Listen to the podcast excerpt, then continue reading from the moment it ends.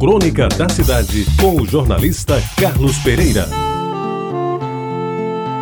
Amigos ouvintes da Tabajara, eu sabia que o São João estava chegando quando nos primeiros dias de junho começava a fazer um friozinho danado que me prendia na cama e quase todos os dias de lá eu só saía à força, depois de muitos chamados da minha mãe que gritava: Anda, senão vai perder a aula, já são quase sete horas. Outra denunciação eram as bandeirinhas que enfeitavam as ruas do bairro feitas de papel colorido, eram penduradas às vésperas de Santo Antônio e faziam a festa dos que passavam pela Avenida Conceição e adjacências, onde se concentravam a maior parte dos festejos da época em Jaguaribe. Todos os anos eu me punha a esperar aqueles dias, entre 10 e 12 de junho, para ser um dos primeiros a ver as bandeirolas coloridas balançando ao vento frio de junho, saudadas pelos moleques que, como eu, vibravam com a melhor festa popular da minha infância. No pavilhão da Avenida Conceição, aconteciam os chamados festejos profanos, diferentes dos textos dedicados aos santos juninos, rezados na Igreja do Rosário. Nas danças das quadrilhas,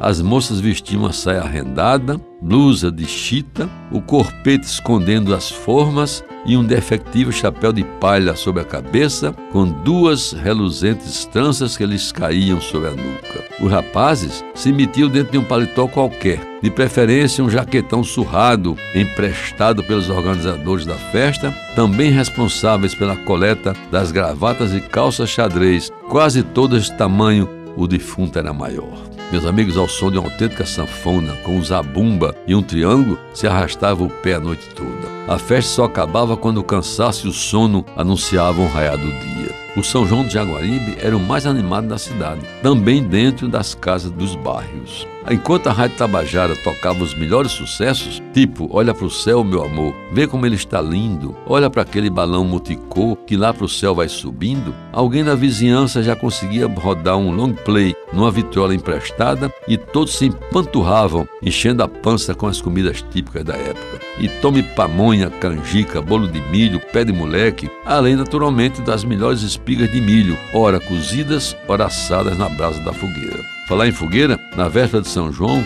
Jaguaribe era uma fogueira só, e muita fumaça por todos os lados. E quando chovia, o calor do fogo misturado à fumaça da lenha molhada dava ao bairro o aspecto de subúrbio de Londres, com aquele fogo característico das noites londrinas. E para terminar o São João, eu me dava o direito de, sendo o primeiro a acordar no dia seguinte, e de fogueira em fogueira, na minha rua e nas outras próximas, recolhi ainda quentes as moedas que os tementes a Deus tinham jogado nas fogueiras durante a noite. E confesso, a coleta era bem razoável, pois no final o apurado dava para comprar pelo menos uma caixa de tracos de chumbo e um pacote de mijões da melhor qualidade. Assim, amigos ouvintes, era o São João de Jaguaribe de um tempo que passou e passou para sempre. Você ouviu Crônica da Cidade com o jornalista Carlos Pereira.